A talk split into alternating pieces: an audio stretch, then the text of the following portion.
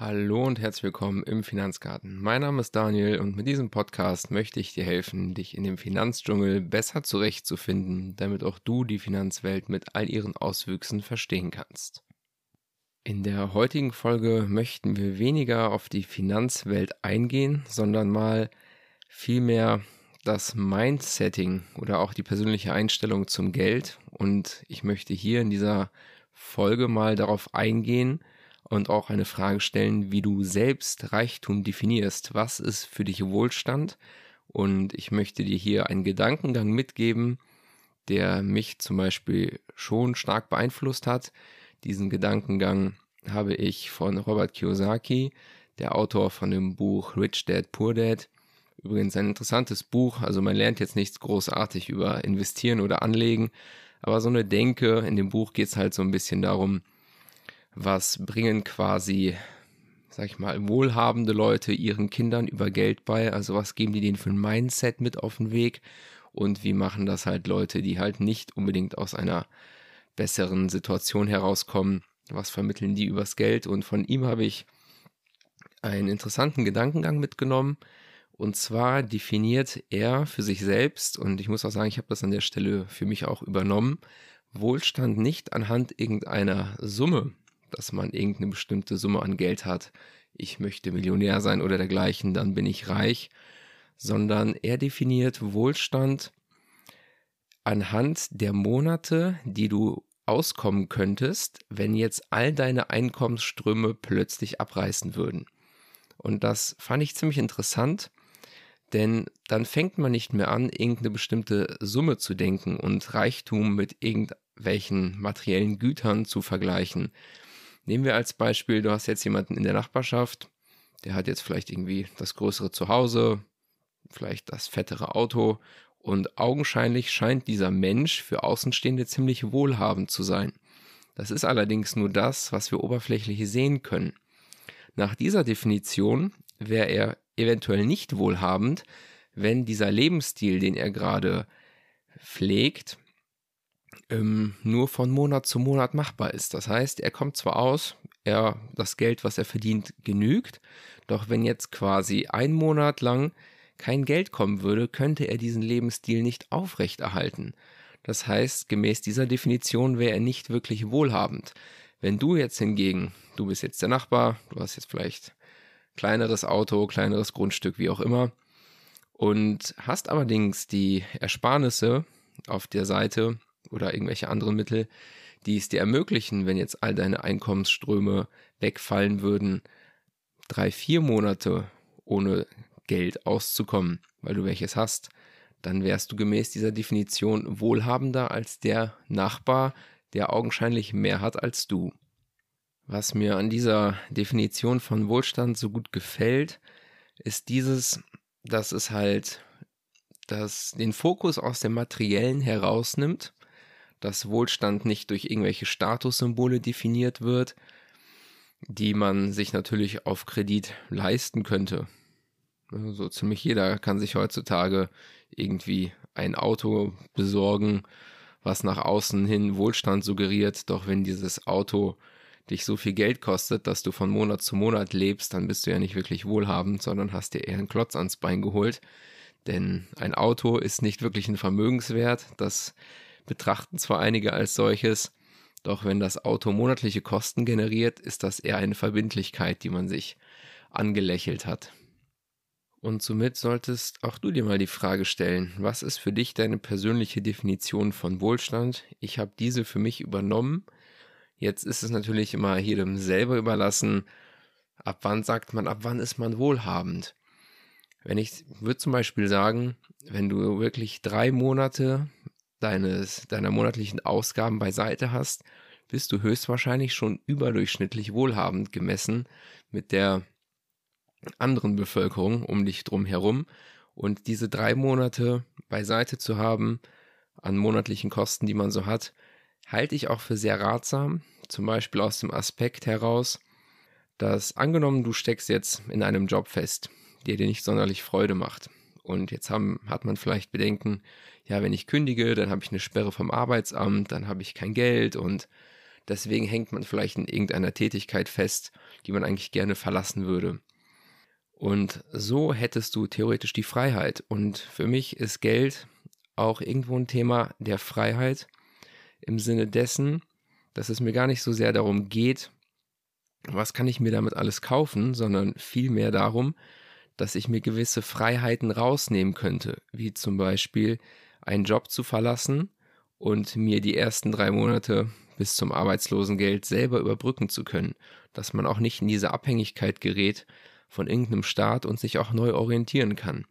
Deswegen halte ich die drei Monate schon für gut. Also das ist auf jeden Fall sehr erstrebenswert, finde ich. Und auch wahrscheinlich in der heutigen Gesellschaft, wo viele echt von Monat zu Monat leben, weil man halt gerne konsumiert und es vielen schwerfällt, was beiseite zu schaffen, dass man mit drei Monaten Monatsauskommen wahrscheinlich eher schon zu den wohlhabenderen Menschen gehören würde. Und so könntest du auch für dich definieren, falls dir diese Definition irgendwie gefällt und einen Mehrwert bietet, wie viele Monate bräuchtest du, um dich freier zu fühlen? Ich persönlich finde zwölf Monate klasse. Also zwölf Monate ohne Einkommen überleben zu können bei gleichbleibenden monatlichen Kosten, halte ich schon für ziemlich wohlhabend. Das ist so etwas, was ich auch sehr erstrebenswert finde, Einfach auch für den Fall, falls man sich mal irgendwie umorientieren möchte. Diese Freiheit zu haben, ist so ein, ist einfach ein schönes Gefühl zu wissen, okay, wenn ich vielleicht mich komplett neu ausrichten möchte in meiner beruflichen Tätigkeit oder dergleichen, dass ich ein Jahr quasi Zeit hätte, das zu tun. Und in einem Jahr kann man viel erreichen, wenn man zum Beispiel irgendwie eine Idee hat, sich gerne selbstständig machen möchte. Und dieses Jahr zu haben, um das aufzubauen, halte ich für sehr wertvoll. Das ist persönlich, was ich interessant finde. Also zwölf Monate ist für mich erstrebenswert, wo ich sage, das möchte ich auf jeden Fall haben, um mir diesen Zeitraum quasi freikaufen zu können. Ne, und so sieht man, es geht nicht nur unbedingt ums Geld, sondern vielmehr, welche Freiheiten gibt einem das Geld. Ne, also weg vom Fokus des Materialismus, sondern vielmehr Freiheitsideale, die ich spannend finde. Und das muss halt auch jeder für sich entdecken. Für den einen oder anderen, der vielleicht investiert, geht es darum, sich dadurch irgendwie einen gewissen Materialismus anhäufen zu können. Und was man immer wieder auch sieht, wenn man dann quasi vielleicht zu einer gewissen Summe an Geld gekommen ist, dass man diese materiellen Sachen gar nicht mehr erstrebt, denn es ist bereits eine Genugtuung zu wissen, dass man es kaufen könnte. Und dann überlegt man sich halt zweimal, brauche ich das wirklich, dass man irgendwelche materiellen Wünsche hat, die man für erstrebenswert hält und wenn man sie sich realisieren könnte, sie auf einmal doch gar nicht umsetzt, weil es irgendwie nur der Reiz war, weil man es nicht konnte. Und wenn man es kann, lässt man es plötzlich.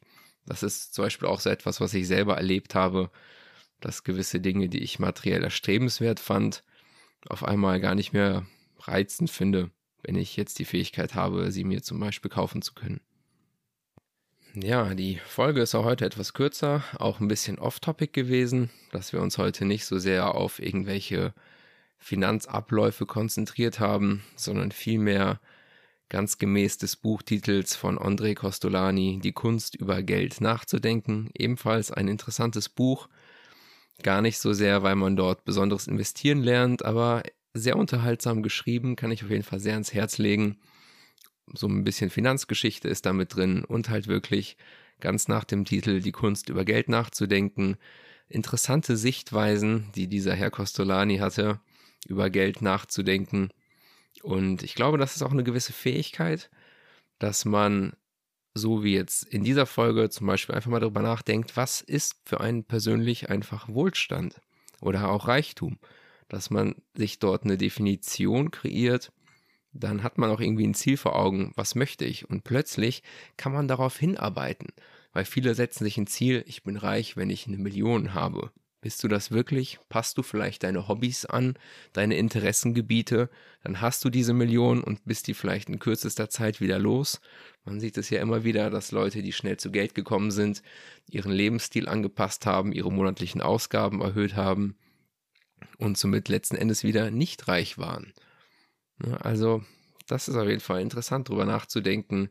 Und ich hoffe, hiermit den ein oder anderen Puls gesetzt zu haben für dich, um über, darüber nachzudenken, was für dich eine Definition ist, vielleicht dir auch hilft, eine Zielsetzung zu kreieren, wenn du mal darüber nachdenkst und merkst, okay, ich lebe irgendwie von Monat zu Monat, dass ich mir vielleicht ein Polster von drei Monaten aufbaue. Das muss ja gar nicht in Form von Bargeld sein. Ne? Also, das, also mit Bargeld meine ich Girokontoguthaben, sondern dieses Äquivalent kann ja auch in Form von Aktien oder irgendwelchen Fonds sein oder auch Kryptowährungen, einfach zu wissen, okay, ich habe mir ein Polster aufgebaut, was es mir erlauben würde, so zu handeln. In welcher Form das Geld zurzeit vorhanden ist, ist hier einem persönlich überlassen. Wenn einer sagt, ich fühle mich wohl, wenn ich das auf meinem Girokonto habe, ebenfalls fein.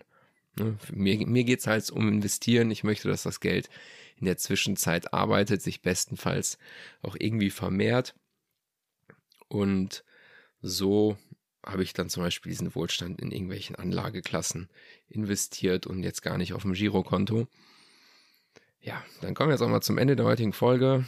Freut mich auf jeden Fall, dass du mir wieder deine Aufmerksamkeit geschenkt hast. Und ich wünsche dir noch einen schönen Tag und würde mich freuen, dich bald wieder am Podcast begrüßen zu können. Bis dahin und ciao.